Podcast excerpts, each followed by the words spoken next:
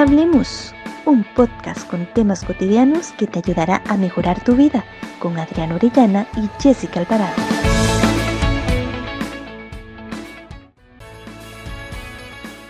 Hola, bienvenidos a Hablemos. Adriana Orellana te da la bienvenida a este nuevo podcast. Es un gusto que nos acompañes una semana más y que seas parte de Hablemos. Como siempre me acompaña Jessica Alvarado. Hola Jessy, ¿cómo estás? Hola Adri, hola a todos los que nos escuchan. Yo estoy muy bien, como todas las semanas, complacida de crear un nuevo podcast que nutra y fortalezca la vida de muchos. Esta semana, Adri, es el último podcast donde desarrollaremos el tema del autocuidado. Pero antes de iniciar, queremos recordarles que nos pueden escuchar a través de Anchor y las diversas plataformas como Spotify, Apple Podcast y Google Podcast. No olviden de compartir esta producción con sus amigos. Bueno, Jessie, el tema de hoy es autocuidado abordado desde la perspectiva de masculinidad. Y bueno, podríamos preguntarnos, ¿por qué abordarlo en un podcast? Y es que dentro de los elementos que hablábamos en los podcasts anteriores, podría ser que algunos de esos elementos no sean identificados por los hombres. Y esto se podría deber a una simple cuestión cultural. Hay estudios que demuestran que la participación de los hombres, por ejemplo, en el cuidado de la salud es inferior al de las mujeres y solo por una cuestión cultural. Entonces, por eso es que vamos a abordar esta temática. Y por esta razón, hoy contamos con la participación de un invitado masculino que nos brindará su perspectiva sobre el tema. Le damos la bienvenida a Memo. Hola Memo, ¿cómo estás? Hola Adri, Jesse, saludos a todos los que sintonizan esta plataforma. Estoy bien, bastante ilusionado por estar aquí con ustedes y a la vez agradecerles por la invitación a Hablemos. Gracias a vos, Memo, por aceptar la invitación y ser parte de este podcast, donde el objetivo principal, como lo hemos recalcado, es llevar temas cotidianos para nutrirnos como personas. Y es que mm, qué mejor manera que contar con tu punto de vista en un tema tan valioso e interesante como lo es el autocuidado, esta vez desde la perspectiva masculina. Espero que lo disfrutes mucho. Bienvenido. Así que hablemos. Bien, ya con el tema sobre la mesa, hablemos. Bueno, Memo, tengo varias preguntas que vamos a ir abordando en este podcast y quisiera saber, ¿qué pensás del autocuidado y de lo que has escuchado de los podcasts anteriores. Bueno, Adri, básicamente el autocuidado, de una manera muy general, es todo aquello que realizamos para mejorar. Cuando hablamos de mejorar, no solo implica el área estético, como lo mencionaba en uno de los primeros podcasts, sino que es una interrelación de todas nuestras áreas, las cuales ya han hablado. Considero que muchas veces hemos tergiversado la palabra y tratamos de relacionarlo con las mujeres, pero esto no es así. Es interesante e importante a la vez eso que decís, Memo, lo de tergiversar la palabra autocuidado. Y es que mm, es común relacionar el autocuidado con las mujeres porque según la sociedad la mujer es la que mayormente está al pendiente de lo estético, y si algún hombre tiende a cuidarse, a preocuparse o ocuparse por sí mismo, lo catalogan de mala manera. Sin embargo, es importante recalcar que el autocuidado no me debe de descalificar ante la sociedad. Si yo como mujer o como hombre me preocupo por lucir bien, por cuidar mi físico, mis gustos e incluso mis pensamientos, ¿verdad?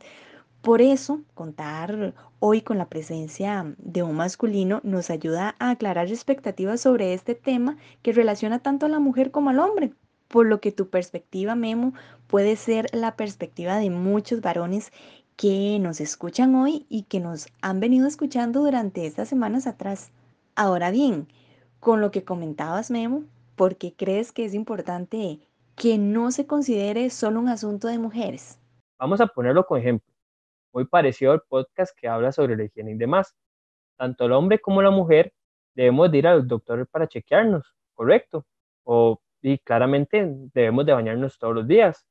Entonces, todas estas acciones son parte de un autocuidado, pero el término no lo utilizamos de la manera correcta y creemos que es un término meramente femenino.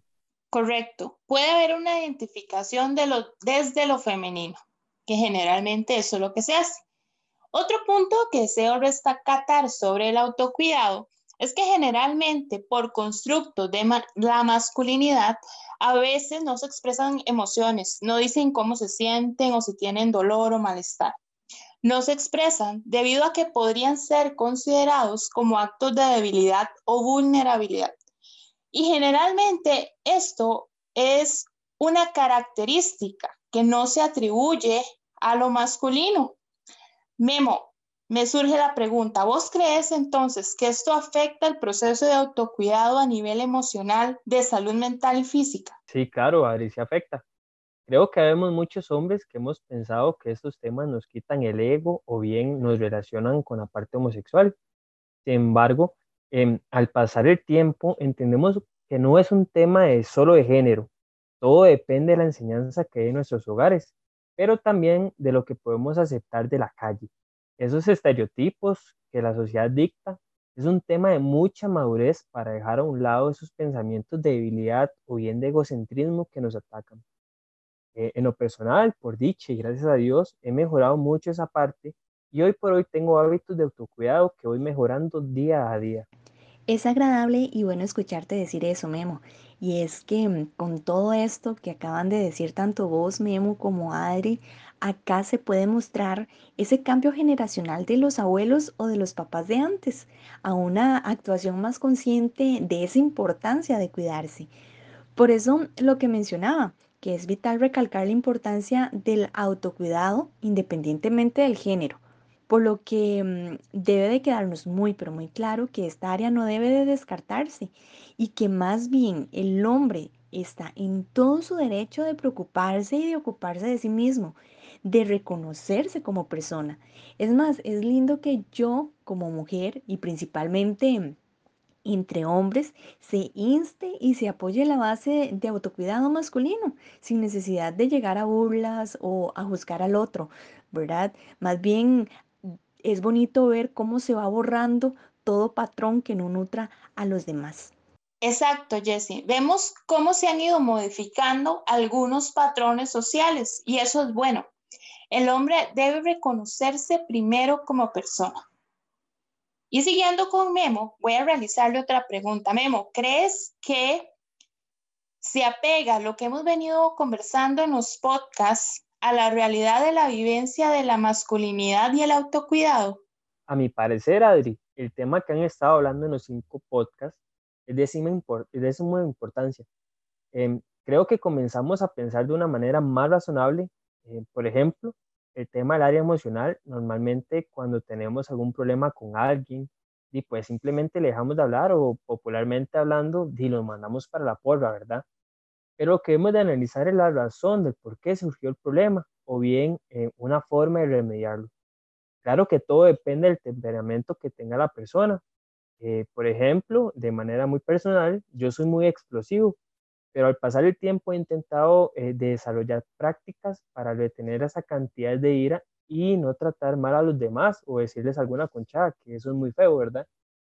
Em, también es importante ir eliminando estereotipos. Em, si bien es cierto, vivimos en un tiempo en el que se busca una igualdad, pero mm, ahorita vivimos en que la igualdad de las partes sean mucho a la derecha o mucho a la izquierda y no estamos centralizados en algo y eso determina muchísimos conflictos, ya sean emocionales o no, pero eso no hace que todos tengamos las mismas oportunidades de sentirnos bien o cómodos.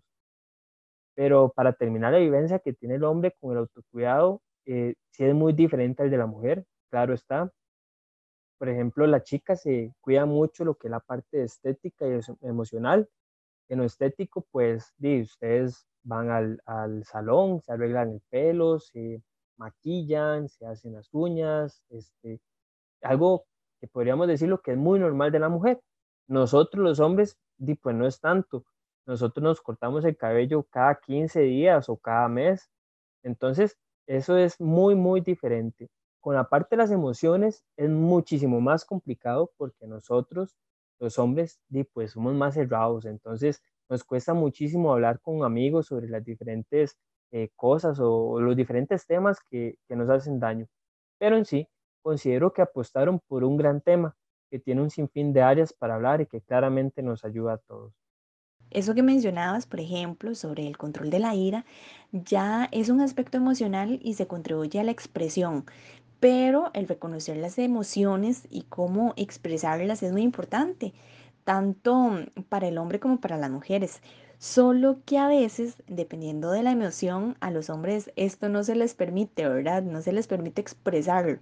Y con esto me gustaría saber, Memo, ¿qué les dirías a esos hombres para que se animen a cuidarse más o, o a practicar, por decirlo de alguna manera, el autocuidado? Primero que entendamos qué es el autocuidado. Y por dicha, em, ustedes generaron estos podcasts y son de, suma ayuda para entender la definición eh, lo segundo es hacer un análisis de nosotros. Como diríamos en el argot de la administración, es un pequeño FOBA, ¿verdad? Entonces, vamos a comprender cuáles son esas cosas en las que nosotros somos fuertes. Eso es lo primero. Posterior a eso, tenemos que ver esas debilidades. Esto para ir pensando cómo mejorar y las amenazas, determinar qué es lo que nos está atacando para tener esas debilidades. Y voy a hacer este, un, un paréntesis, abro paréntesis. Cuando hablamos de debilidad, no hay que malentenderlo. Eh, esto lo utilizo como un elemento que me permite visualizar o que nos permita visualizar en qué, no, en qué no nos estamos cuidando. Em, vamos a hacer un ejemplo, algo muy sencillo, con la comida. Supongamos que estamos un poquillo pasados de peso y estamos conscientes de ello porque sabemos que tenemos que disminuir eso porque ya el doctor nos pegó esa regañada y entonces, ¿qué efecto nos traerá estar con sobrepeso? Entonces, ¿qué amenazas tengo? ¿Qué amenazas me, encuentro yo en el, en el mercado o en, o en el día a día? Por ejemplo, pollo frito, hamburguesas, todo eso es riquísimo, pero este, tenemos la oportunidad de mejorar esa parte.